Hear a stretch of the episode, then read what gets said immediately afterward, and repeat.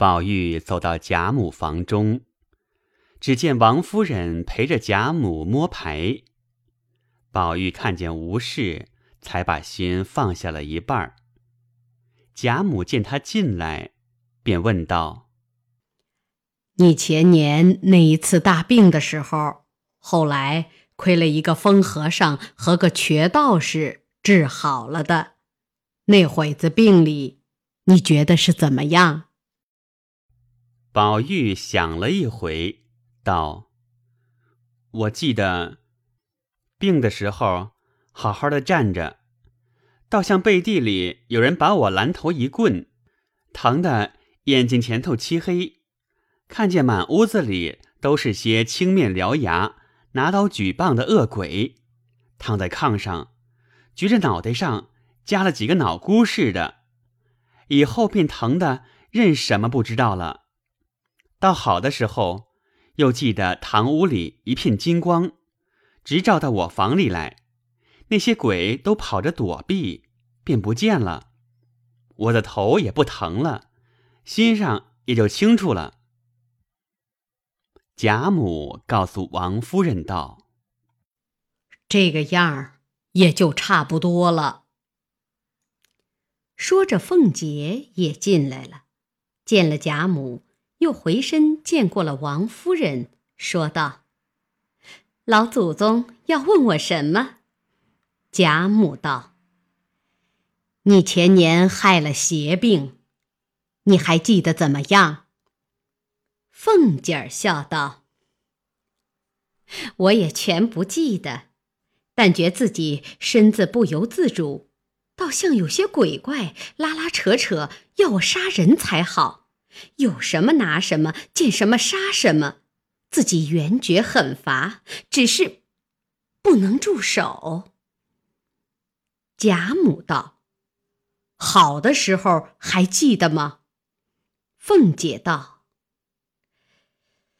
好的时候，好像空中有人说了几句话似的，却不记得说什么来着。”贾母道。这么看起来，竟是他了。他姐儿两个病中的光景，和才说的一样。这老东西，竟这样坏心，宝玉枉认了他做干妈。倒是这个和尚道人，阿弥陀佛，才是救宝玉性命的，只是没有报答他。凤姐道：“怎么老太太想起我们的病来呢？”贾母道：“你问你太太去，我懒得说。”王夫人道：“才刚老爷进来，说起宝玉的干妈，竟是个混账东西，邪魔外道的。如今闹破了，被锦衣府拿住，送入刑部监。”要问死罪的了。前几天被人告发的，那个人叫做什么潘三宝，有一所房子卖与斜对过当铺里，这房子加了几倍价钱，潘三宝还要加，当铺里哪里还肯？潘三宝便买主了这老东西，因他常到当铺里去，那当铺里人的内眷都与他好的。他就使了个法儿，叫人家的内人便得了邪病，家翻宅乱起来。他又去说，这个病他能治，就用些神马纸钱烧现了，果然见效。他又向人家内眷们要了十几两银子，岂知老佛爷有眼，应该败露了。这一天即要回去。掉了一个绢包，当铺里人捡起来一看，里头有许多纸人，还有四丸子很香的香。正诧异着呢，那老东西倒回来找这绢包，这里的人就把他拿住，身边一搜，搜出一个匣子，里面有象牙刻的一男一女，不穿衣服，光着身子的两个魔王。还有七根朱红绣花针，立时送到锦衣府去，问出许多关袁家大户太太、姑娘们的隐情事来，所以知会了营里，把他家中一抄，抄出好些泥塑的煞神，几匣子闹香。炕背后空屋子里挂着一盏七星灯，灯下有几个草人，有头上戴着脑箍的。有胸前穿着钉子的，有项上拴着锁子的，柜子里无数纸人儿。底下几篇小账，上面记着某家验过，应找银若干，得人家油钱香分，也不计其数。凤姐道：“咱们的病一准儿是他。我记得咱们病后，那老妖精向赵姨娘处来过几次。”要向赵姨娘讨银子，见了我便脸上变貌变色，两眼离鸡似的。我当初还猜疑了几遍，总不知什么缘故。如今说起来，却原来都是有因的。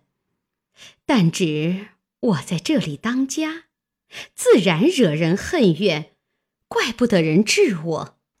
宝玉可和人有什么仇呢？忍得下这样毒手？贾母道：“焉知不因我疼宝玉，不疼环儿，竟给你们中了毒了呢？”王夫人道：“这老货已经问了罪，绝不好叫他来对证。没有对证，赵姨娘哪里肯认账？事情又大，闹出来，外面也不雅。”等他自作自受，少不得要自己败露的。贾母道：“你这话说的也是，这样事没有对证也难做准。只是佛爷菩萨看得真，他们姐儿两个如今又比谁不济了呢？罢了，过去的事，凤哥也不必提了。”今日你和太太都在我这边吃了晚饭，再过去吧。遂叫鸳鸯、琥珀等传饭。凤姐忙笑道：“怎么老祖宗倒操起心来？”王夫人也笑了。只见外头几个媳妇伺候，凤姐连忙告诉小丫头子传饭：“我和太太都跟着老太太吃。”正说着。只见玉串走来，对王夫人道：“老爷要找一件什么东西，请太太伺候了老太太的饭完了，自己去找一找呢。”贾母道：“你去吧，保不住你老爷有要紧的事。”王夫人答应着，便留下凤姐伺候，自己退了出来，回至房中。和贾政说了些闲话，把东西找了出来。贾政便问道：“莹儿已经回去了，她在孙家怎么样？”王夫人道：“莹丫头一肚子眼泪，说孙姑爷凶横的了不得。”因把迎春的话述了一遍。贾政叹道。我原知不是对头，无奈大老爷已说定了，叫我也没法儿。不过迎丫头受些委屈罢了。王夫人道：“这还是新媳妇，只指望她以后好了好。”说着，嗤的一笑。贾政道：“笑什么？”王夫人道：“我笑宝玉今儿早起，特特的到这屋里来，说的都是些孩子话。”王夫人把宝玉的言语笑述了一遍，贾政也忍不住的笑，引又说道：“你提宝玉，我正想起一件事来，这小孩子天天放在园里。”也不是事，生女儿不得计，还是别人家的人，生儿若不济事，关系非浅。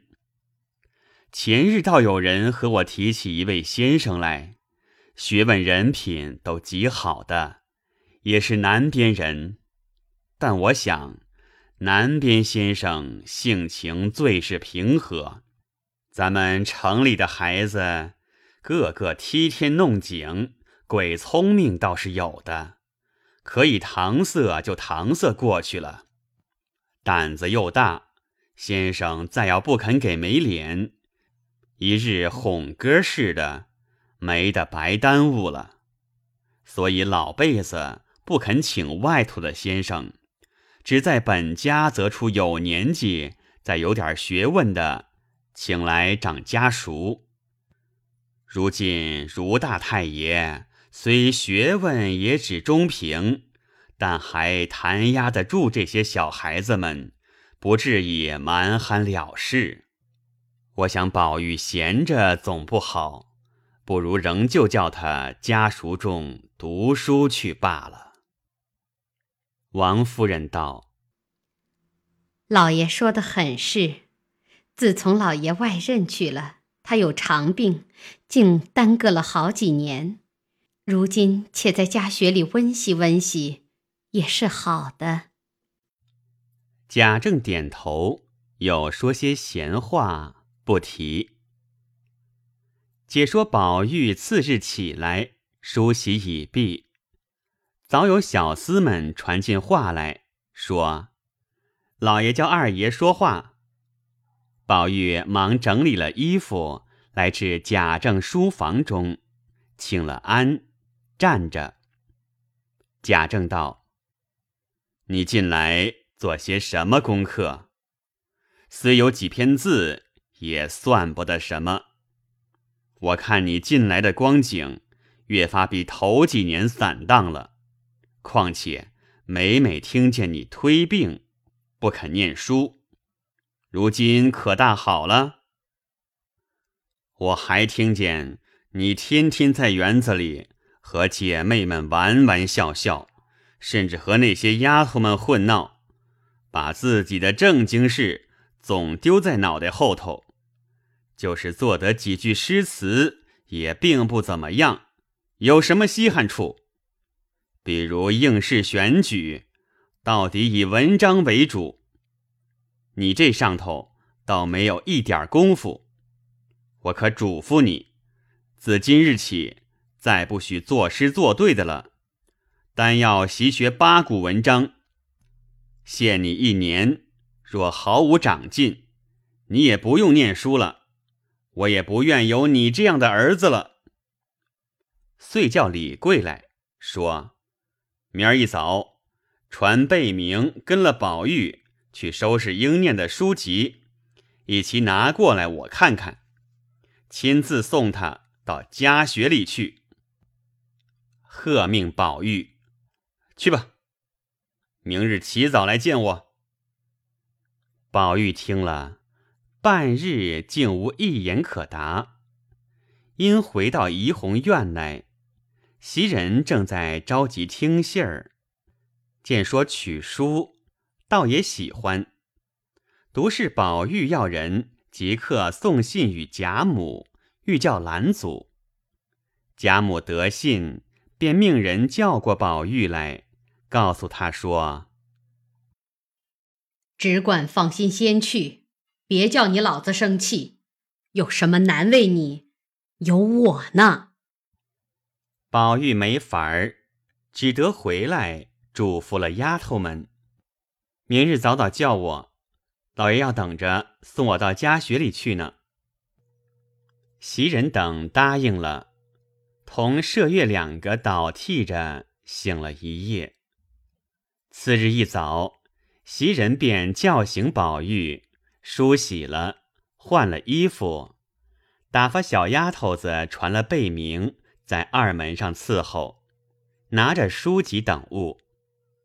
袭人又催了两遍，宝玉只得出来，过贾政书房中来，先打听老爷过来了没有。书房中小厮答应，方才一位清客相公请老爷回话。里边说梳洗呢，命顷刻相公出去候着去了。宝玉听了，心里稍稍安顿，连忙到贾政这边来。恰好贾政着人来叫，宝玉便跟着进去。贾政又不免嘱咐几句话，带了宝玉上了车，贝明拿着书籍，一直到家塾中来。早有人抢先一步回黛如说：“老爷来了。”黛如站起身来，贾政早已走入，向黛如请了安。黛如拉着手问了好，又问：“老太太近日安吗？”宝玉过来也请了安。贾政站着，请黛如坐了。然后坐下。贾政道：“我今日自己送他来，因要求托一番。这孩子年纪也不小了，到底要学个成人的举业，才是终身立身成名之事。如今他在家中，只是和些孩子们混闹，虽懂得几句诗词，也是胡诌乱道的。”就是好了，也不过是风云月露，与一生的正事毫无关涉。黛如道：“我看他相貌也还体面，灵性也还去的，为什么不念书？只是心也贪玩诗词一道，不是学不得的，只要发达了以后。”再学还不迟呢。贾政道：“原来如此，母今只求叫他读书、讲书、做文章。倘或不听教训，还求太爷认真的管教管教他，才不至有名无实的，白耽误了他的一世。”说毕，站起来，又作了一个揖。然后说了些闲话，才辞了出去。待如送至门首，说：“老太太前替我问好请安吧。”贾政答应着，自己上车去了。黛如回身进来，看见宝玉在西南角靠窗户摆着一张花梨小桌。右边堆下两套旧书，薄薄的一本文章，叫贝明将纸墨笔砚都搁在抽屉里藏着。黛如道：“宝玉，我听见说你前儿有病，如今可大好了？”宝玉站起来道：“大好了。”黛如道：“如今论起来。”你可也该用功了。你父亲望你成人，恳切的很。你且把从前念过的书打头理一遍，每日早起理书，饭后写字，晌午讲书，念几遍文章就是了。宝玉答应了个是，回身坐下时。不免四面一看，见西石金绒被不见了几个，又添了几个小学生，都是些粗俗异常的。忽然想起秦钟来，如今没有一个做得伴，说句知心话的，心上凄然不乐，却不敢作声，只是闷着看书。黛如告诉宝玉道：“今日头一天，早些放你家去吧。明日要讲书了，但是你又不是很愚笨的。明日我倒要你先讲一两章书我听，试试你近来的功课何如，我才晓得你到怎么个份儿上头。”说的宝玉心中乱跳，欲知明日听解何如？且听下回分解。